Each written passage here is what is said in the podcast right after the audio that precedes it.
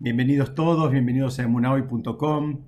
Eh, vamos a estudiar hoy, vamos a seguir estudiando Pirkei Avot. Estamos en el capítulo 4, en la Mishnah 11. Les aviso que ya estamos entrando en este, un poquito más de...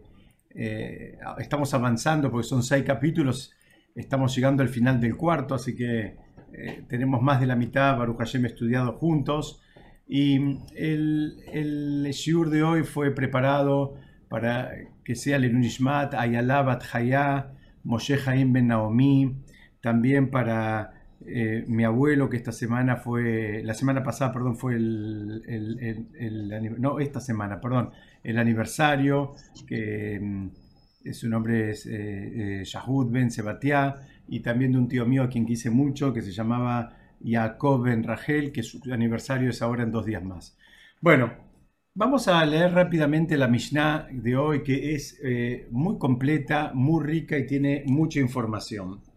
La Mishnah dice así: Rabbi Eliezer ben Jacob dijo: Aquel que hace una mitzvah adquiere para sí un defensor, y aquel que comete una transgresión adquiere para sí a un acusador.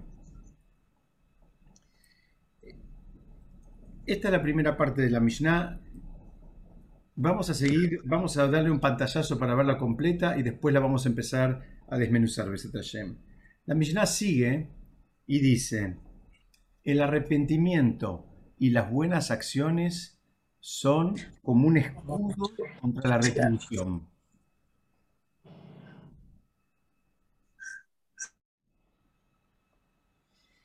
Y termina diciendo, Rabí Yohanan Asandlar dijo, Toda asamblea cuya finalidad sea en aras del cielo obtendrá resultados duraderos, mas aquella que no sea en aras del cielo no obtendrá resultados duraderos.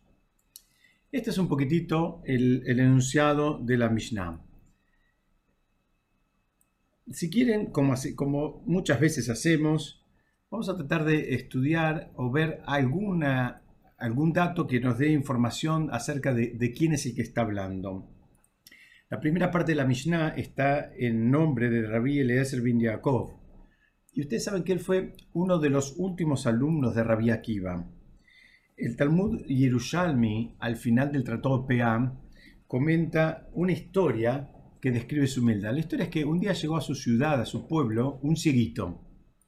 ¿Qué pasó? Lamentablemente nadie lo conocía y la gente no, no, reaccionó, digamos, de una manera correcta para con el ciego. Es decir, no le ofrecieron ni le dieron ayuda de ningún tipo. Entonces, ¿qué hizo él? Él fue y se sentó al lado, siendo uno de los, de los grandes de la generación, se sentó al lado del ciego. Entonces, el, el ciego de pronto empezó a recibir asistencia, la gente lo empezó a ayudar. ¿Por qué? Porque, bueno, eh, como estaba al lado de una de las personas más honorables de la generación, la gente también un poco asumiendo que si esta persona se sentó al lado de esta otra, bueno, es porque evidentemente es, importante. Entonces, eh, en un momento el ciego se, se, dio cuenta que estaba recibiendo más ayuda que la habitual y él preguntó, ¿a qué se debe todo esto? ¿Qué, qué es lo que está pasando acá? Entonces alguien le dijo, mira, al lado tuyo está sentado uno de los grandes grandes y, digamos este, que se llamaba eh, Rabbi Eliezer bin Yaakov. Entonces él le dio una bendición, lindísima, le dijo así, dice, ah, por cuanto que actuaste con bondad con alguien que puede ser visto pero no ve, dijo que aquel que puede ver pero no puede ser visto, te bendiga y reciba todas tus plegarias para, digamos, las tuyas y las de tu familia. Esa fue la bendición que él hizo. Se, comparó en alguna, o, comparó, dijo, bueno, yo soy una persona que puede ser vista pero no ve, y dijo, bueno, que el, que es al revés, ¿no? El que, el que ve pero no puede ser visto, refiriéndose a Shem, escuche siempre tus plegarias. Esa es, este, digamos, una de, las muchas historias que hay que pueden describir la humildad de quien está en de Rabbi Eliezer Ben Yaakov, que está anunciando eh, la Mishnah que vamos a estudiar hoy. Retomamos entonces para refrescar cómo es una Mishnah larga. Él dijo, aquel que hace una mitzvah adquiere para sí un defensor y aquel que comete una transgresión adquiere para sí a un acusador. O sea, él está trayendo un contrapunto bien claro. ¿no?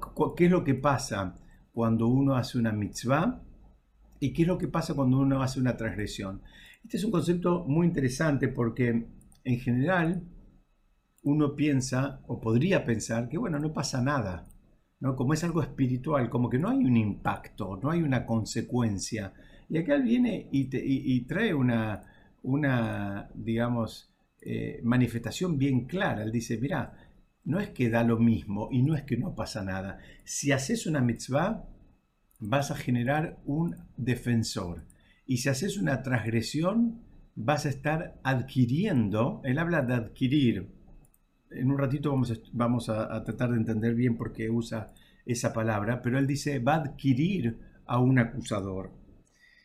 Entonces, eh, es interesante porque ustedes fíjense que él cuando enuncia este esquema, él presenta aquel que hace una mitzvah, no dice aquel que hace muchas mitzvot o hace todas las mitzvot o hace determinadas mitzvot. Él dice, mira, con una mitzvah ya funciona esta dinámica, donde hay un defensor y si Dios no permita, la persona en lugar de hacer una mitzvah, lo que hizo fue lo contrario, digamos, hizo una transgresión, eh, genera un, o adquiere, para repetir el lenguaje de él, un acusador.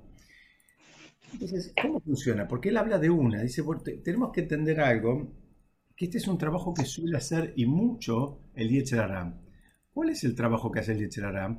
El Yetzirah lo que hace es, eh, si, si, la persona, si la persona está por hacer una mitzvah, lo desalienta. Y el esquema que presenta es justamente contrario a, nuestra Mishnah. ¿Qué es lo que hace el, el Dice, mira, si igual hay tantas otras mitzvot que no haces, ¿no? Como se dice, habitualmente, que le hace una mancha más al tigre.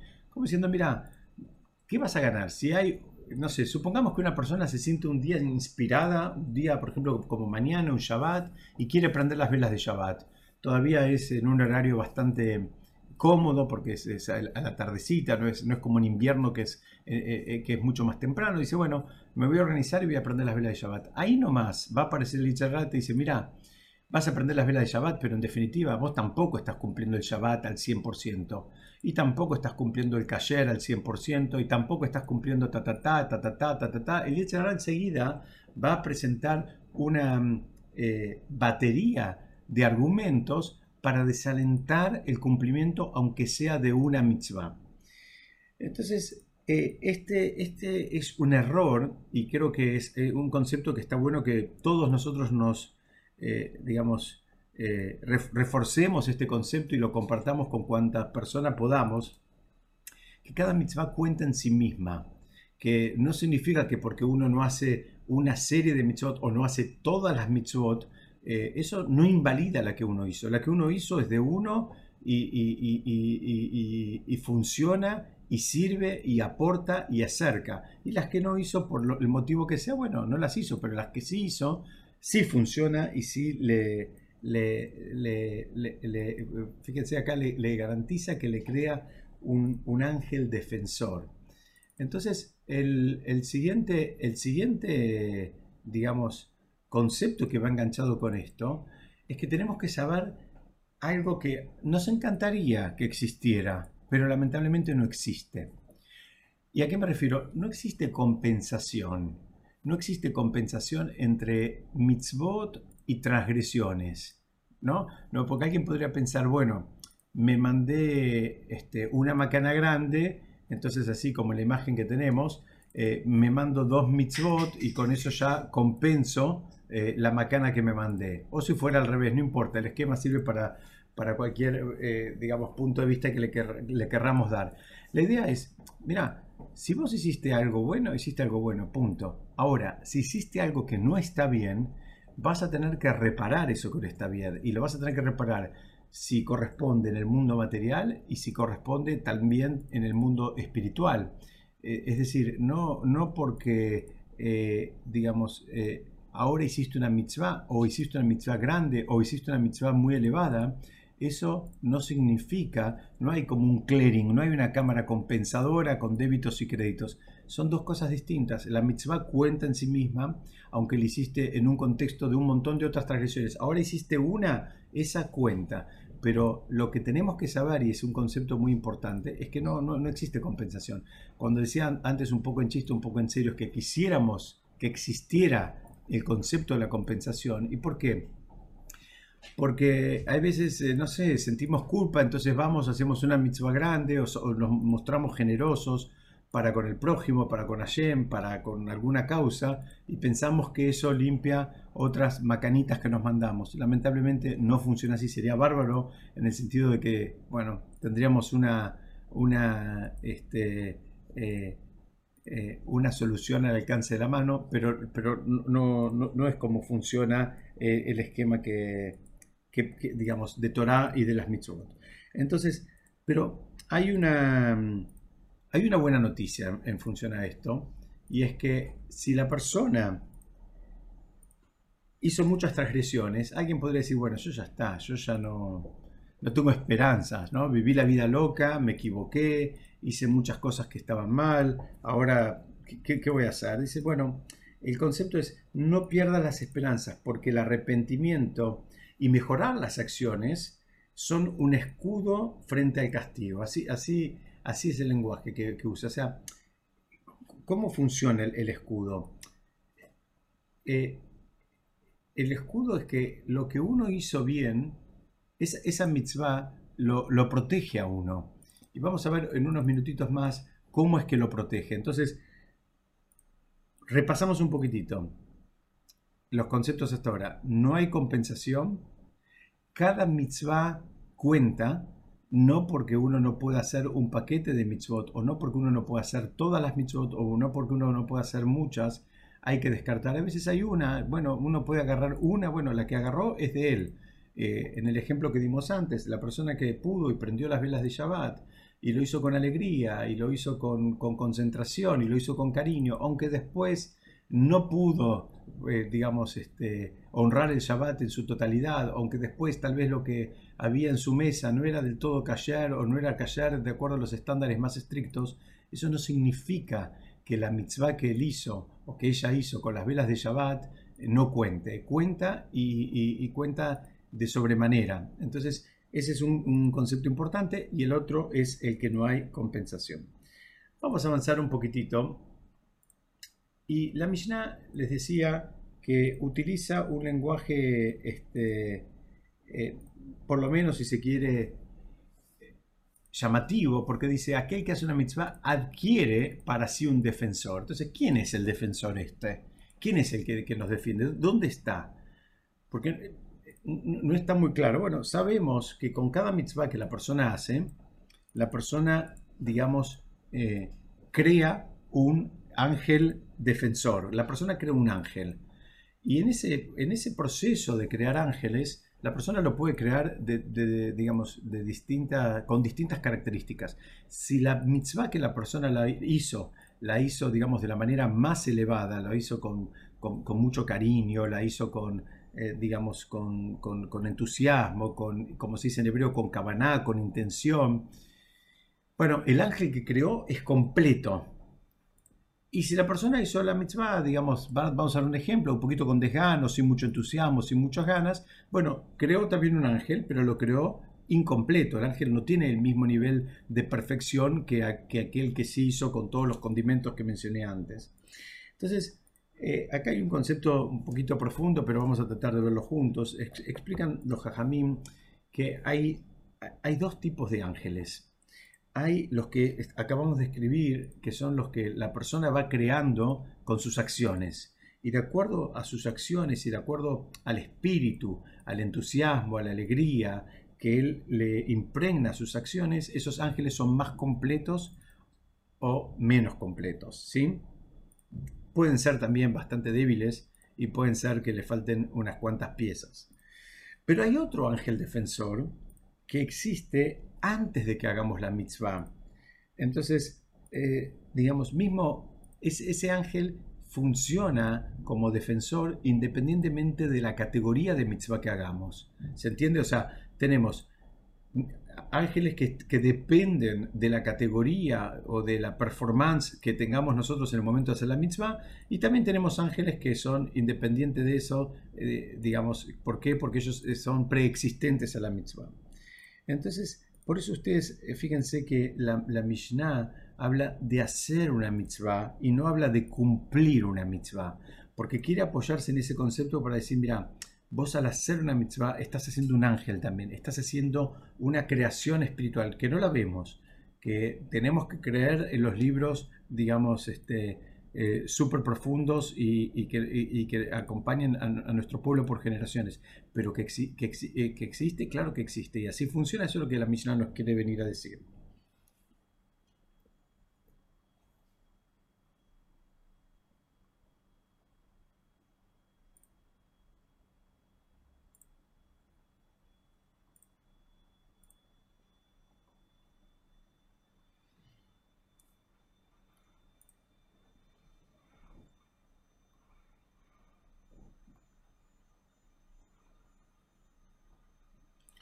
Ahora, ya acá tenemos eh, una buena noticia. Tenemos acá. Acá habla de, un, acusador, alguien que viene y acusa.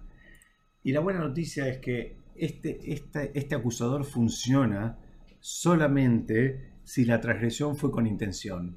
Si a veces la transgresión la persona la hizo porque no pudo, porque no, supo, no sabía, eh, en fin, no tuvo esa intención, digamos, eh, entre comillas, como mala, bueno, el, ángel acusador ahí en ese caso eh, se, abstiene.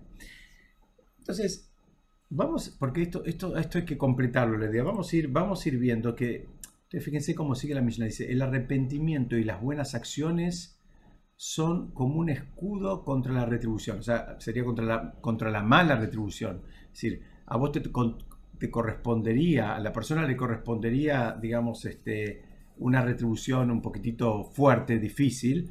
Ahora, si en el medio hubo arrepentimiento y buenas acciones, entonces, bueno, ahí ah, entra e, este escudo, entra en funciones.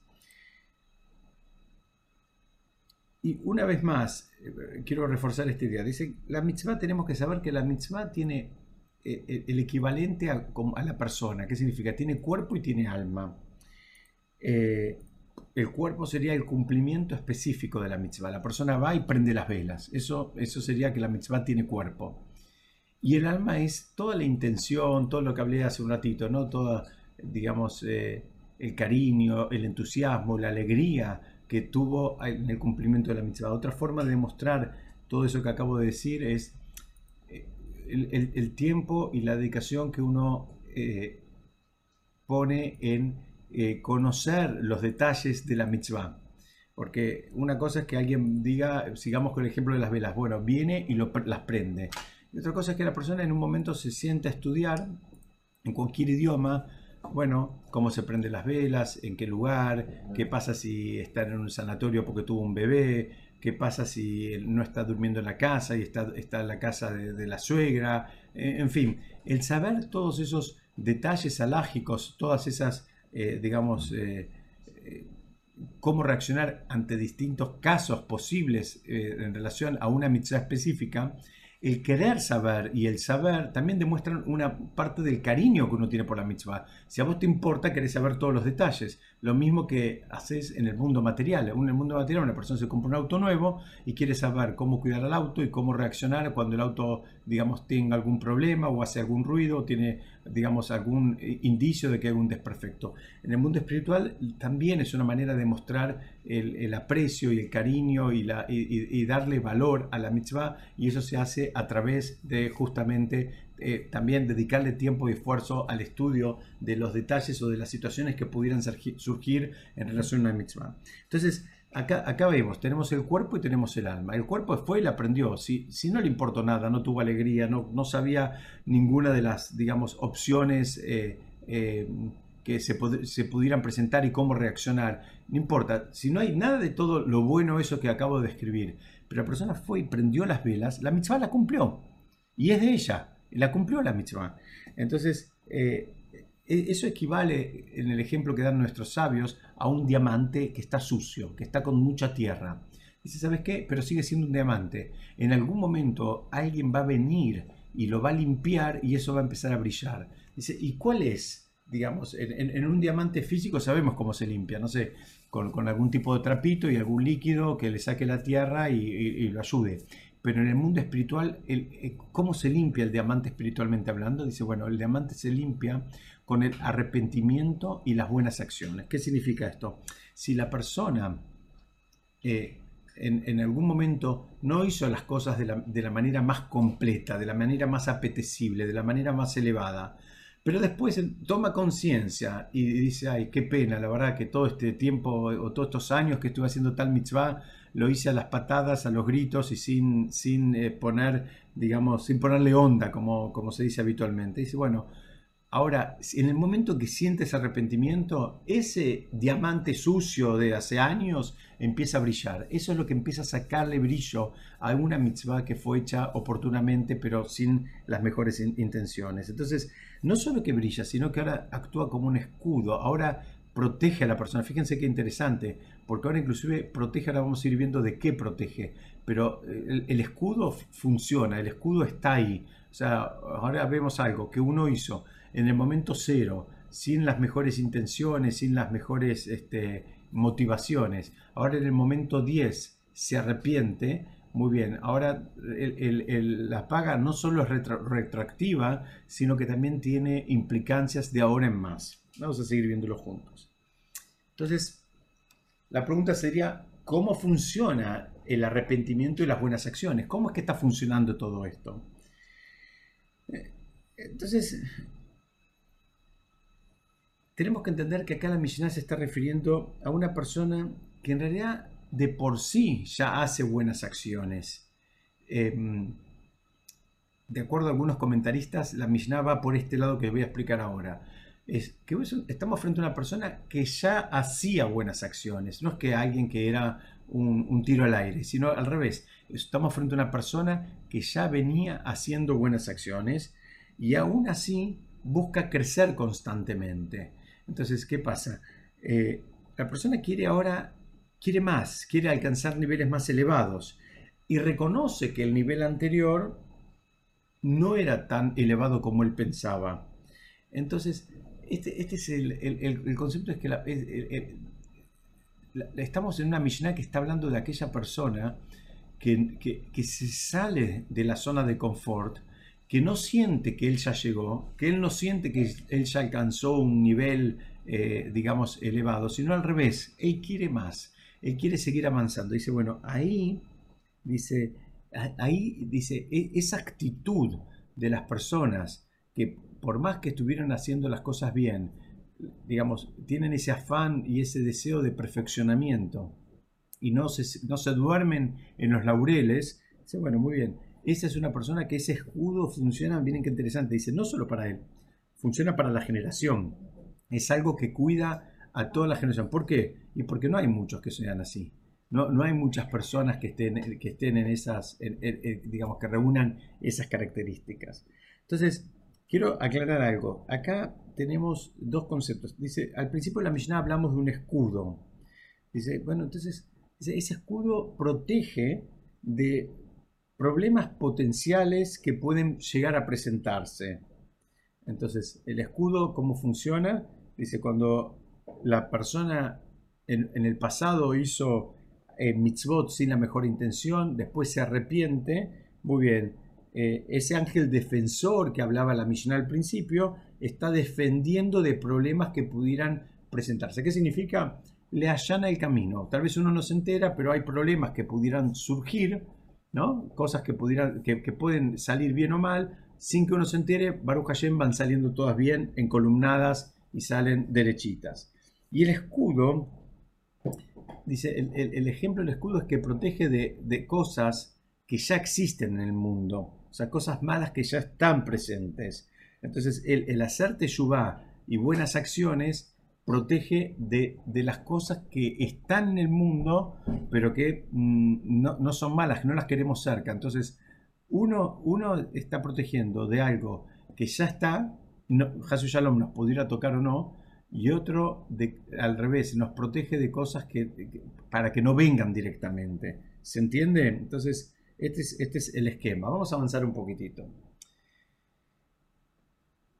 Una vez más, vemos que acá en la imagen dice timing is everything, dice el, momento, las cosas en su debido momento es, todo. Hay una frase muy famosa, muy repetida, el más vale tarde que nunca, pero a veces no es del todo así. Hay veces espiritualmente no es, no es exacto, ¿no? ¿Por qué? Porque hay veces es tarde, punto. O sea, sí, mejor tarde que nunca, pero ¿sabes qué? Es tarde había un momento para decir lo que tenías que decir, había un momento que tenías chance de que te escuchen, había un momento de actuar, había un momento de hacer las cosas como corresponde. Bueno, lo querés hacer eh, desfasado meses o años em, y a veces es tarde. Y eh, no, digamos, espiritualmente no estamos del todo seguros eh, de que, este, que, esto sea una gran verdad y más vale tarde que nunca.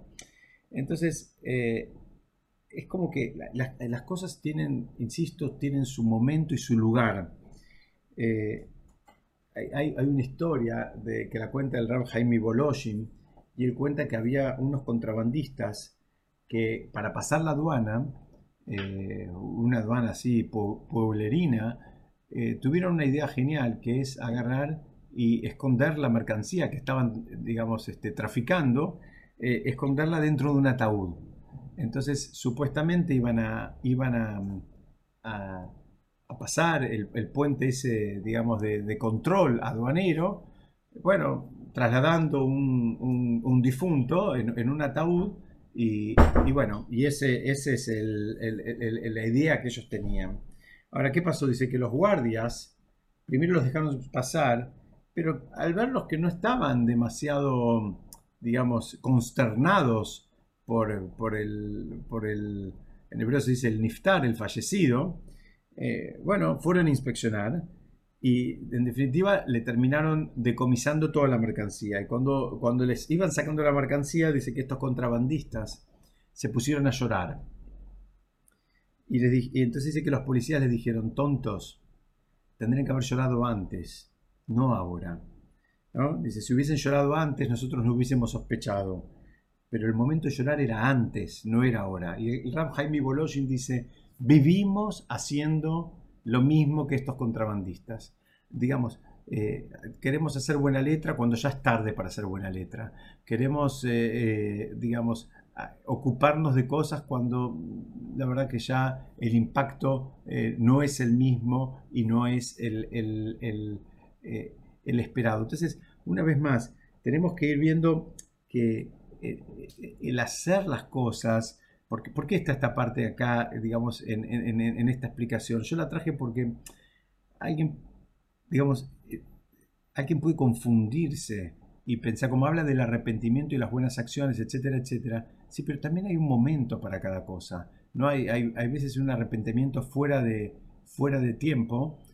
Está bueno que existe igual el arrepentimiento, pero eh, no, no, causa el mismo impacto que el arrepentimiento en, el momento, digamos, que corresponde.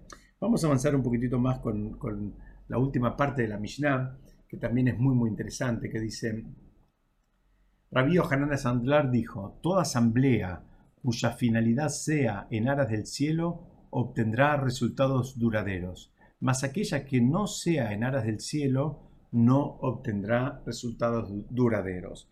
Tenemos que entender acá de qué está hablando, porque esto está hablando en un principio, tenemos que saber que todo Pirkei Avot, ¿se acuerdan este, este concepto que lo repito siempre? Pirkei Avot está hablando básicamente de cómo se construye una persona espiritualmente elevada. Eso es lo que está hablando Pirkei Avot. Todo este libro habla de cómo construimos una persona espiritualmente eh, elevada, bien parada, firme, que no, digamos, que no se deje llevar por las modas eh, pasajeras.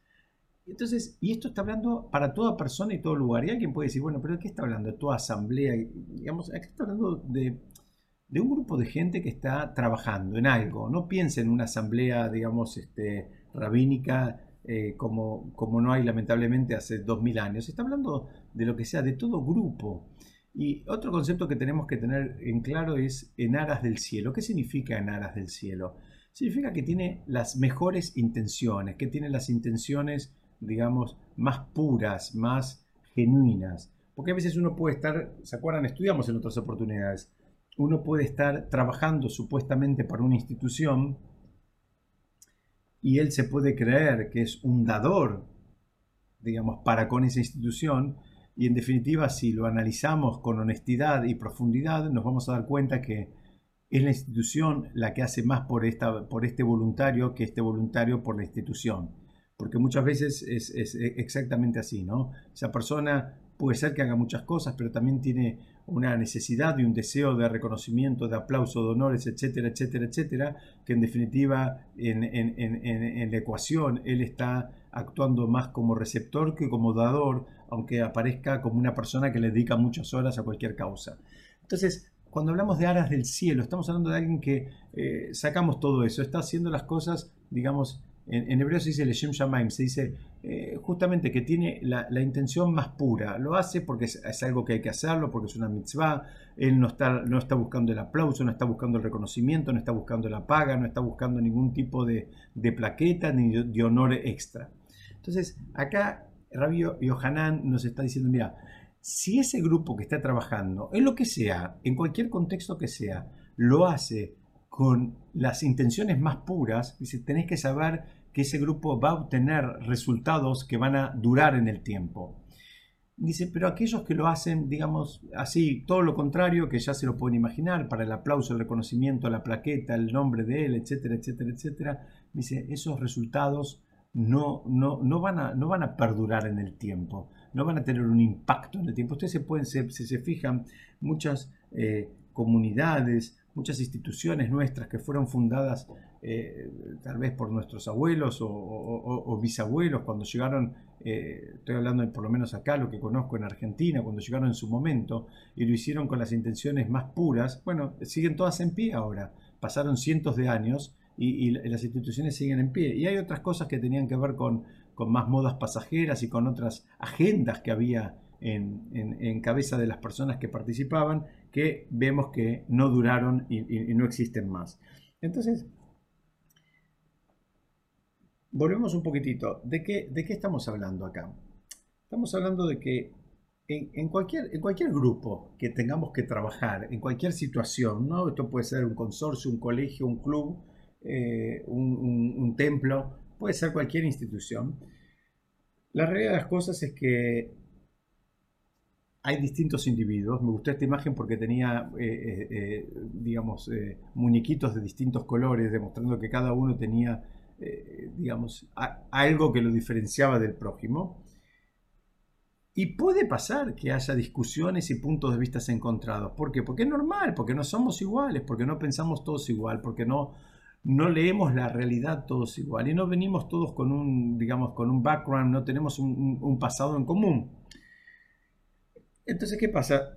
Puede pasar que la persona sienta que él es el que debe estar a cargo. ¿Sabes qué? Yo, déjenme que yo decida, déjenme que yo resuelva. Ustedes están más para obedecer y yo estoy más para mandar. ¿Por qué? Porque yo tengo claro el camino y mi camino es el indicado y ustedes encolumnense detrás mío es una sensación que a cada, creo que a muchos de nosotros que alguna vez eh, interactuamos en cualquier tipo de, instituciones, como los ejemplos que di, puede ser, como dije, una, eh, un, consorcio, puede ser un templo, un colegio, un club, etcétera, etcétera, etcétera. Puede pasar eso. Entonces, ¿qué es lo que viene? ¿Qué es lo que nos está diciendo la misión? La misión nos está diciendo, mira, si vos querés que, la, que este equipo, formado por personas que necesariamente son distintos, necesariamente son distintos y vos querés que funcione, se tienen que encolumnar atrás de un objetivo que sea más elevado, algo, algo que sea un, que, cumpla un, un, efecto paraguas que envuelva a todos. Y entonces, ¿qué, ¿qué significa? Que cada uno termine dejando de lado su propia agenda, si la tuviera, y solo esté enfocado en el bien común, es lo que está diciendo él. O sea, si está todo en aras del cielo, estamos buscando un objetivo elevado, grande, difícil, ambicioso, y vamos todos por eso, nadie está yendo ahora para que a mí me den la plaqueta o a mí me reconozcan o a mí me den el aplauso o, le pongan mi nombre al aula. Entonces, eh, hace falta un, un compromiso que trascienda el intelecto. Ya, eh, acá hace falta que nadie esté haciendo cuentas, ¿no? Como decimos siempre, si acá las personas están haciendo muchas cuentas, esto tampoco va a pasar, porque es que estar en aras del cielo significa que uno ya no calcula nada, uno no mide, no mide, ah, no, yo le dedico una hora por semana y el otro le dedica eh, una hora por año. O, digamos, no, no, no, hacemos cuenta, o yo puse tanta plata y el otro puso cuatro ceros menos, no, importa, acá estamos buscando el bien común, estamos buscando el objetivo elevado y eso es lo que nos encolumna. En definitiva, eh, la Mishnah está diciendo, mira, si no hay algo elevado, va a ser muy difícil. Y de hecho, a, las pruebas nos remitimos. Después, si no, encontramos las miserias más espantosas que hay cada vez que hay que interactuar en un grupo de personas porque cada uno lo que quiere es resolver sus propios problemas y atender su propia agenda y le importa nada el bien común. Entonces dice, mira, si no es que hay algo que tenga que ver con el bien común, si no hay algo elevado por detrás, eso no va a generar resultados duraderos o resultados, eh, entiéndase, como algo, como algo bueno. Tal vez después, eh, si no es así, va a terminar generando algo bueno para unos y, no tan bueno para otros. Para terminar, yo quería compartir con ustedes, eh, ustedes en hebreo dice, en alas del cielo se dice Leshem Shamaim. Ustedes saben que la palabra Shamaim es una contracción también de Esh y Maim, que son, que son, este, que son dos opuestos que además se extinguen mutuamente. Uno es el fuego, Esh quiere decir fuego, y Maim quiere decir agua. Entonces la palabra Shamaim está uniendo el concepto de fuego y el concepto de agua. Y cuando fue eh, en el relato mismo de la creación del mundo, eh, cuando Hashem crea el mundo, al cielo no lo llama Shamaim, lo llama Rakia, pero luego lo termina llamando Shamaim. Enseguida cambia el, lenguaje inicial y cambia a este que estamos eh, compartiendo ahora, que es Shamaim, que es una combinación, como decíamos, de opuestos que se extinguen mutuamente. Dicen, los jazmín preguntan, ¿por qué hizo esto? ¿Por qué este cambio, digamos, de lenguaje? Dice que Hashem nos quiso enseñar que los opuestos no solo pueden existir, sino que también pueden cooperar, también pueden funcionar en armonía. No pienses que porque sos distinto al otro, porque pensás distinto, porque estudiaste otra carrera, porque sos más joven, porque sos más viejo, porque el, otro está soltero y vos estás casado, porque vos sos abuelo y el otro eh, eh, ni es padre, en fin, busca los motivos que quieran, eh, digamos, que quieras para, para marcar diferencias, para marcar distancia. No pienses que porque, digamos, haya esas, digamos, em, diferencias, esas eh, digamos, esas cosas que no, te, que no te unen supuestamente con el otro, no significa que no puedan eh, coexistir y no significa que no puedan cooperar. El desafío que trae la Mishnah es justamente buscar esa armonía en la diversidad. Eso es lo elevado. Lo elevado, eh, digamos, encontrar un equipo donde todos piensen igual, bueno, primero que es difícil, pero segundo, bueno, sería bárbaro, pero la realidad de las cosas es que no es un escenario eh, que lo vas a encontrar en, muchas oportunidades. Eh, no es un escenario eh, muy realista, porque la, verdad es que cada uno de nosotros viene con su historia, con su bagaje, con su educación, con su familia, con su cultura, con su lugar, en fin, con sus angustias y sus alegrías. No somos iguales. Entonces dice, mira, eso no es ninguna excusa no es ninguna excusa. Aún así, si vos lo haces en aras del cielo, en eh, eh, lo que está buscando acá es que lo hagas entendiendo que así como cuando Hashem hizo la creación del mundo, pudo combinar el Shamaim, el, que, o sea, pudo combinar, perdón, el Esh y el Maim, el fuego con el agua, para crear el Shamaim, dice así las personas también podemos, digamos, interactuar con otras personas que no necesariamente piensen igual, sean iguales, eh, les gusten las mismas cosas, ni siquiera que quieran las mismas cosas. Lo que hace falta es, eh, digamos, tener una causa eh, paraguas, algo más elevado que puede ser el, objetivo de lo que se está haciendo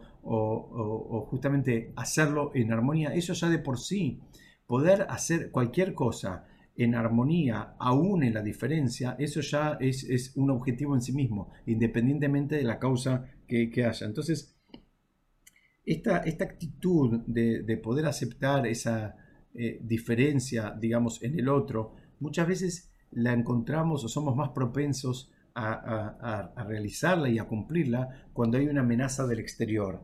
Pero, digamos, la Mishnah nos está invitando a actuar en armonía aún en un contexto, digamos, de paz, en un contexto, digamos, de, tranquilidad y de relajación. Entonces, repasamos en dos palabras. La Mishnah empezó hablando donde dijo, habló de, aquel, eh, Rabbi Eliezer Jacob dijo, aquel que, que, hace una mitzvah, no dijo cumple, dijo de hacer, porque estaba implícitamente queriéndonos enseñar este concepto de cuando uno hace una mitzvah, crea un malaj, y que uno puede crear un malaj más completo o lo contrario, y que depende, ¿de qué depende? De la mitzvah misma y de todos los matices que van, eh, digamos, detrás de la mitzvah. El cariño, el recato con que hizo la mitzvah. A veces uno puede dar una tzedaká y la puede dar de una manera, digamos, elevada o puede cancherear cuando está dando una tzedaká. La mitzvah la hizo y la cumplió porque de, en definitiva el receptor se vio beneficiado y hasta ayer no podía pagar las expensas y hoy Baruch Hashem las puede pagar pero eso no significa que no hay niveles. En todo hay niveles. Así como en el mundo material hay niveles, en el mundo espiritual también hay niveles. Entonces acá lo que nos viene a enseñar la Mishnah, es que creaste un ángel defensor. Y si cometiste una transgresión, tenés que saber que hay un ángel acusador. Hablamos después del concepto de que no hay compensación. No tenemos compensación entre transgresiones y entre mitzvot. No, no funciona así por las, por las mitzvot, bueno, vamos a tener, si Dios quiere, una recompensa después de 120 años y creamos un ángel bueno. Por las transgresiones las tenemos que arreglar, las tenemos que resolver, tenemos que repararlas, cómo se reparan. Siempre estudiamos ante Rosh La primera manera de repararlas es sintiendo el arrepentimiento, sintiéndonos mal por, por cosas que pudiéramos haber hecho mejor y no las hicimos. Pues la Mishnah siguió hablando de justamente de cómo funciona, que ese arrepentimiento funciona como un escudo ¿no? Eh, porque protege y terminamos hablando este concepto de cuando hay digamos un trabajo en equipo necesitamos que todo el equipo se encolumne o sea que salga lo mejor del equipo. Y lo mejor del equipo es si se puede que haya una agenda en común y que esa agenda sea elevada. Entonces independientemente de que pensemos igual seamos del mismo seamos hinchas del mismo club seamos amigos o no seamos amigos, no nos guste la cara del otro, porque puede ser el, motivo más este, bajo el que nos separa, pero aún así, si lo que, digamos, eh, nos une es algo elevado, dice ahí sí va a tener resultados duraderos, el, digamos, lo, que haga esta, este equipo, este grupo de personas. Bueno, hasta aquí era lo que quería compartir con ustedes. Si quieren, yo abro para que hagan alguna pregunta y si no, este, les digo que me encantó volver a verlos. Me encantó Saco Baruch. Muy bueno. Gracias, gracias. ¿Cómo estás, Sergio? Me encantó volver a estudiar juntos y si Dios quiere, eh, eh, em, nos, em, nos encontramos de vuelta. No. Viene. No sé si